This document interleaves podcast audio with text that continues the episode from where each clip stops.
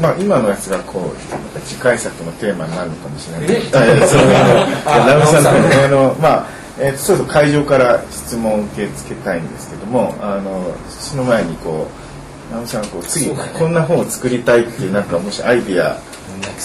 希望ええがあったらあの実現できると思うけどここん。な。編集者もちょっといる アイディアがあれば、うん。まあ、考えて言えないんじゃない？秘 密秘密なんだ。あのハーバーハーバードももちろん非常にインターナショナルというかグローバルな場所なので、ね、当然ロサンゼルスもそうですね。だけどなかなか日本はそういうふうにまあ、いろんなインタラクションがあるかという意味ではなかなかならないところがあるような気あのイベン建築のイベントはすごいあると思うんです。はい、だけどそんなやっぱりグラグローバルプラットフォームにはなかなかなってこないところがあって、だから安倍さんはまあ行かれてまたそれは改めて感じてるでしょうし、あのいや先ほどちょっと本出したアンシュビデオだって人が20世紀後半の著名な4人重要となる4人の評価をある。それとカウフマンはウィーンの歴史家だけど彼は結局追われてアメリカに行くんですね。それから、えっと、コーリン・ローもイギリス勉強するからの人ですアメリカの人。からレナ・バーハムはもちろんコテコテのイギリス人だけどロサンゼルス大好きロサンゼルスの本格 まあ他風にはちょっと違う最後のハードコアだったかもしれないっていうふうにやっぱりみんなこうアメリカにこう引き寄せられちゃってるんですね、で少し前に2年前かピーター・クックとかアーキュラ見した時にまさに五十嵐さんが一緒に行った時のやつ記憶でも驚くぐらい僕もイギリスにいたんで、まあ、そっちから考えるとアメリカっていうのはこうハンバーガーとマクドナルドとディズニーかよみたいな感じで思ってたらピでも実は聞くとピーター・クックとかアキロンとかもアメリカ大好き、うん、夢夢ロサンゼルス夢のような夢の差だったみたいな。ロサンゼルスに行ける理由があれば何でも行っちゃうだからそのそれぐらいそのアメリカっていうのはやっぱりこうまあちょっとまだ昨今のことでまたこうあのパワーバランスに変わるかもしれませんがそれはやっぱりこうグローバルって別に経済のグローバルってことじゃなくて本当にこうインタラクションがあるという意味でそのプラットフォームになっていてだから安倍さんがやっぱりロスにもう一回行った時はものすごく自分の場所変わるでしょうしただもちろんすごく期待するのはやっぱりそれそれは安倍さんがやっぱり向こうでこういろいろ仕込んだの全部やっぱり日本にもう一回持ってきて日本でやってほしい。ちょっとねあのあれなのはあの80年代後半に切れたんですよねアメリカと日本の何かそういうエクチェンジはあったし昔すごいあのありましたね80年の磯崎さんの出身。それ8年の後半ぐらいでずっと切れてまた人がオランダとかあのスイスだとか言ってるんだけど実際直接そんな深いどっちかというと情報だけを返して吸収して。トレンドとして見てるという。でその後中国がまあバーッと来て中国プロジェクトあるからこれ行けでなんか来週プリンストンが来てで東大でシンポジウムを、えっと、水曜日そうです、ね、火曜日かその後移って京都大でまたやって3年間続けるらしいんですけどそのプリンストンとしてはあの日本の方が面白いんじゃないかというその中国そのやっぱりインテレクチャルなディスコースをあのというか幹部選手の会話をねしていくための場所として非常に今この面白いんじゃないかもう一回そのそういう意味でのその建築をにまつわるそういろんな式人の交流をもうちょっとやっていきたいんだってことで来るらしいんですけどだから UCLA もやってますよね UCLA はやってますよねあの今、えー、と TID としてやってるんですけどあのそういう意味ではあの中国がまたああいこう世の中がこう変わってきた中でああいう動き方だけが必ずしもあるいはドバイああいうこうプロジェクトドリブンなその建築の力の引き寄せ方っていうものに対してもっと違うところあの日本が何が提供できるかっていうところがこれこれこれからまあ大事だしまあそういうことをどんどん英語がちゃんとできて批評できる人が言ってたりしてから。去年の今頃にそれこそ UCL で学生さん来て選手さん展示されるこの半年間に、えー、っと先月はイエールが来て今月はワシントン・ユニバーシティケンタラ・ショスの関係来てで秋は、えー、ブリティッシュ・コロンビアとそれからアートレットの学長来てっていうふうにみんなすごい本当東京に来ててびっくりですね。これでやっぱりみんな東京都の満足度がものすごく高いそれでその個別の建築では、まあ、もう一つあの東京とか日本には個別の建築あるででも中国にもあるんだけども、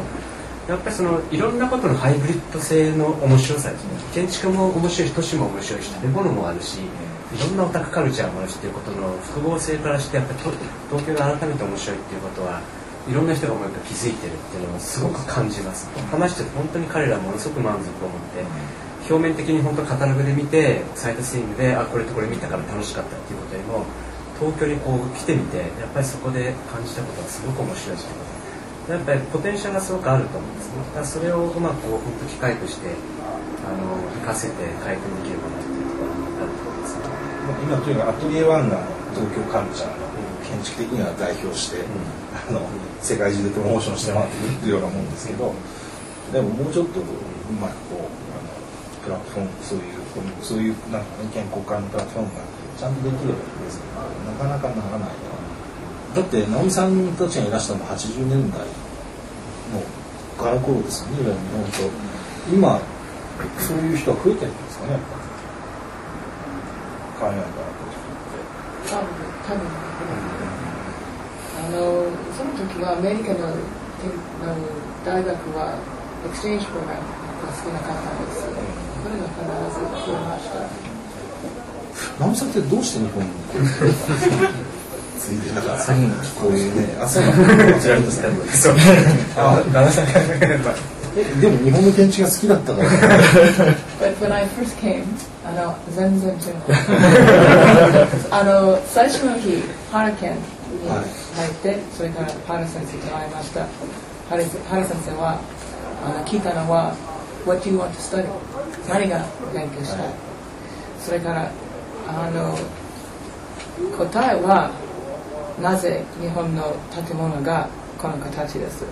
だけど頭の中は Why are buildings in Japan so weird? だけどあのあそうあの全然知らなかったそれからあの原先生のあの答えはやっぱり現代建築があの伝統的に根があるので伝統的な建築した勉強した方がいいと進みました。うん、そうだったん。ですか。うん、偶然だったん。ですね。ちょうどねバブルの突入するっていうかコロナのすさまじい時期に皆さん。あの研究室に出ちゃった仕事してますえっとじゃあ会場から何かじゃあちょっとコメントですけど指名で建築系ラジオの山田さん。えー、えっとあの山田と申しますあのえっと質問ではないんですけども、うん、あのコップヒメルブラウトアイゼンマンき話ありましたよね、まあ、非常に共感を持ってですね僕も、まあ、あの同じような考え方を持ってるんですけどもなんかそういった手法で具体的になんかまあそういう手法でなんかやってみようっていう具体的な考え方ってあります？かえ自分の？ええなんかこう目を目隠し いやでも自分ではそれを超えたやり方でやろうとしてる。んですよつまりだって目をつぶってってのは、まあ、僕の先生だしねそういう気はするけどそこまでアーティスティックにこう自分自身をこう信じれないわけですよね。ただ結局こう地震計のように書いたっていうこういう動きがこうある種のマップになってそれがあるプロジェクトこれ例えば住宅ですと決めた時にその2つを重ね合わせた時にそのこの事象をこう読み取っていくわけじゃないです。か建築にするために住宅っていうものにするためにそれが面白くて僕はだからこう動かすものの代わりにあのいろんなジオメトリーを使って基本的なフォルムをこう、まあ、揺らしていくというかそれで自分のその形にいくのであの先々週2週間前にプリンストンと会話しあの講演をした時にそのそういうふうなのっていうのはその何かこうピュアなね頭の中のその自分のデザインっていうものを compromise することの excuse みたいなふうに聞こえるんだけどって言われたんでそれは違うって言われた。今英語を変なふうに使いましたね。えーと、頭の中にはその理想的なものっていうのを何か妥協していくようなふうに聞こえるんだけどっていうふうに言われてでそれはそのそう聞こえたら申し訳ないけどそういうんじゃないんだ。僕としてはその何かピュアなものがあってもそれは関わりがないそれからその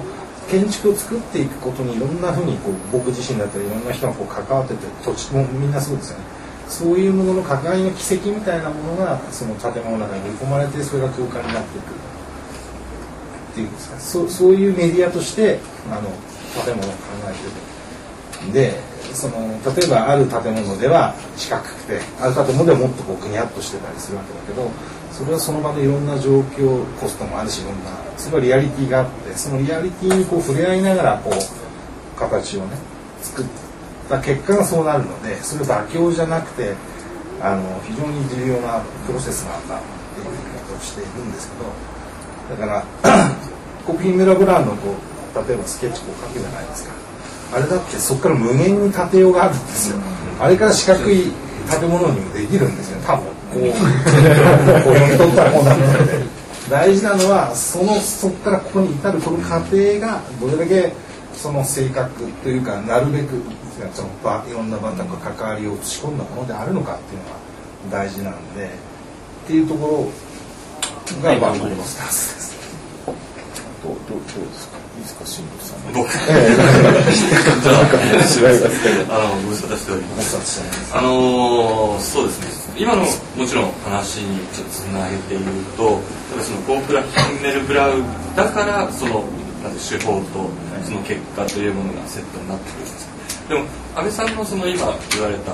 やり方多分そのコンプルマイズって言われちゃったっていうのも含めてあまり向こうで理解されないいやそんなそうです大丈夫ですかあそれでしたらいいんですけれどもそのそこにそのアーキテクトという存在のなんかこうやっぱり輪郭のズレってあると思うんですよね。うん、要するに何かこう、えー、まあ、フォームを与える人要するに与えて作る人想像する人っていうふうな定義を前提にしたそのアーキテクトの議論とちょっと違うところを安倍さんややられてる、うん、どちらかというと関係にこう触りながらその関係自体をなんかオペレーションしていくっていうところにあると思うんですが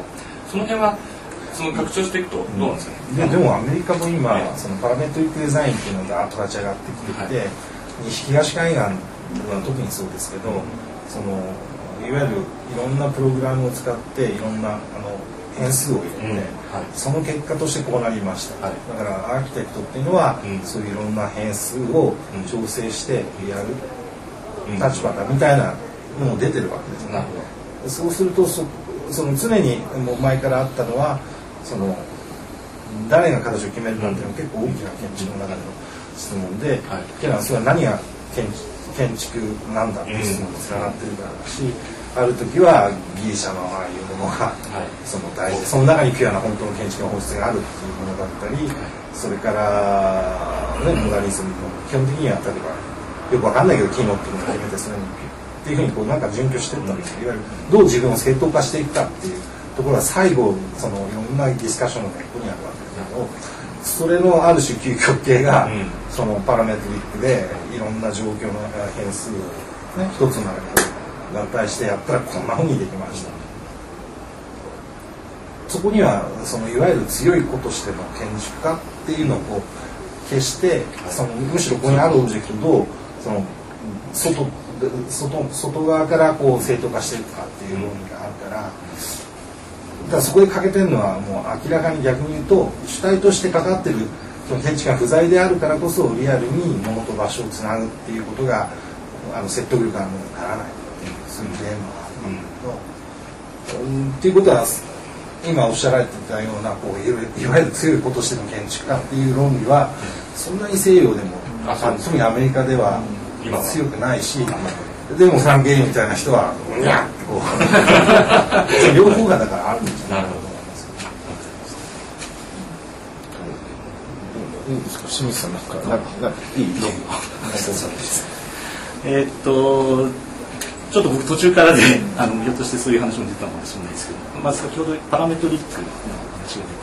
出て今東の方ではそんな感じっていう。西もそうです西もそうなんですか？でどうなんでしょう？ちょっとあの日本もやっぱりその教育とそのあアメリカの教育でやっぱそこら辺でかなりやっぱり今違いがあるんでしょう？そのパラメトリックもともと違いますよね、は。だからもともと違うので、あのあれですけどでも一番露骨に違うのはもう模型学生手で切ってないですからね、あのレーザーカッターで入れてピーって機械が切ってるのをこう組み立ててるようなあのだったり 3D のプリンターで出したりしてますから。でそういうラボ自体があるしまあもともとアメリカの学校ってちゃんとショップも充実してるし手で物をちゃんと作るっていう教育がされてるのでいやどう違うかというといっぱい違いがあるねもう 全然違うと思うんですあの僕がやった時もすごく違ったのが、まあ、日本の学生はスチューボートがするけど向こうは石と木を使ってそのワークショップして工房があるのが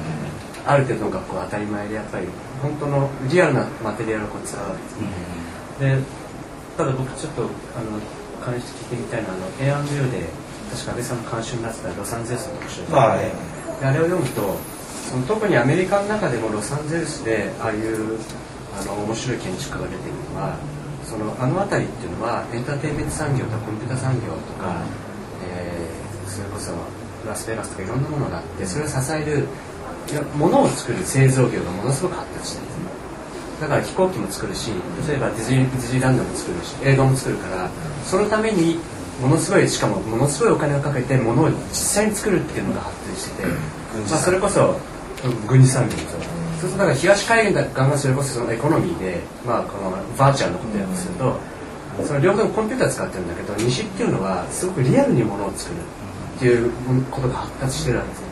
だからそれを建築家はそれこそパラメータリックを使ってこういう10メートルやってることまで同じかもしれない。けどロスの連中はそれを形にできるっていうメリットがあってしかも今の話では学生でもそのツールをだからある程度まで使えるっていうね。それがすごいと思うしそれこそまた安倍さんの設計自身例え日本だとこうやってたのをまたそれをオープンデスクの学生が一個一個捨てるもんでこうやってたのが多分ポンと出てくると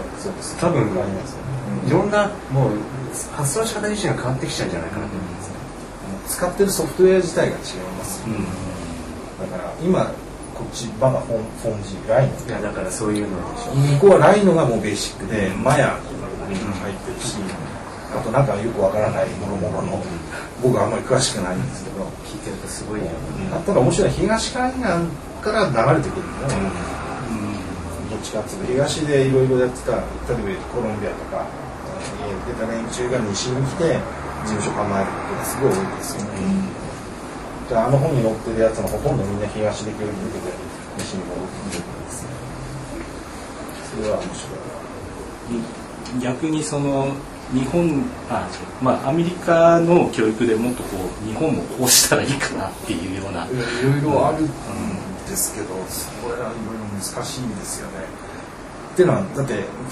建築学科なんですよ、つまりそこの中にいる人の90%以上建築家になろうと思ってる人しかいないんですよ。それはだからもう成り立ちが全然違ってるから。だから僕は実はそういうふうに単純にもう日本は割り切んない方がいいって思ってる方なんですけど、エンジニアと一緒の方がいいんじゃないかと思ってるんですけどだから、一概に何って思うんですけど一番でもいいのはやっぱあのぐらい充実したショップがあれば、ね、一番簡単な話、あの教育もいろいろもっと具体的にものを作るっていう教育をちゃんとできるかなとは思うんですけどただ単純に場所作ればいいだけじゃなくて結局それを指導する人とかいろいろ考えると安全もねちゃんと誰かができないとすごく大変ですよ。その一つショップを作るっていうだけでだけどまあ何が一番早いかったらきっとショップをちゃんと作ってあのそれからデジタルなあの教育を実行する必要があると。まあ、あの建築雑誌の最新号でもそういう特集でインタビュー答えてるんでそちらをぜひ。何何月号ですか？えっ、と3月号ですか？今ちょうどさらにですねさらにあのここでも買えますので下で7月の18、19かななんかあの辺り東大という種類共催でこの世界国際建築教育、えー、会議というのありましていろんな、えー、例えば AA のラップスリーとかそれからあのパリのポルシュペリアルのオデルテクとかそれからコロンビアもアクリル来るし、えっと、あテストも来るんですハーバードプレスも来るしあとは日本だったらあの IGSN の山本さんとかそれから今その日本のほら教育のあれで頑張ってる早稲田の古田さんすみません名前がとかあのそういう人たちがみんな来てやるのでぜひあの遊びに来ていただければ。あの7月の十何日かでしたね。あの中国の人とかいろいろな来るし。ちょっと人呼びすぎてどういう収集はつかない シンポジウムみたいな。シンポジウムです。3日間。あ2日間ですねあの伊藤さんが最初の日の晩にキーノートやって、次の日丸一日そういう本当に豪華なゲストがやってで次の日の午後にまあまあアレハンドロが始めますよ、ね、すごいよね。みんな来るのかな全然裏切らからひどいなと思ってるんですけど。ぜひあのそういう教育関係に興味があればもしなければ堀口さんに戻しますが大丈夫ですか？じゃあまあ終わった後にまた何か聞きたいことがあれば。えっ、とじゃあ、えー今日のこの記念の道具以外これで終わりたいと思います。えっとこの後どうしたらいいでしょうね。サインとか希望の方がいれば。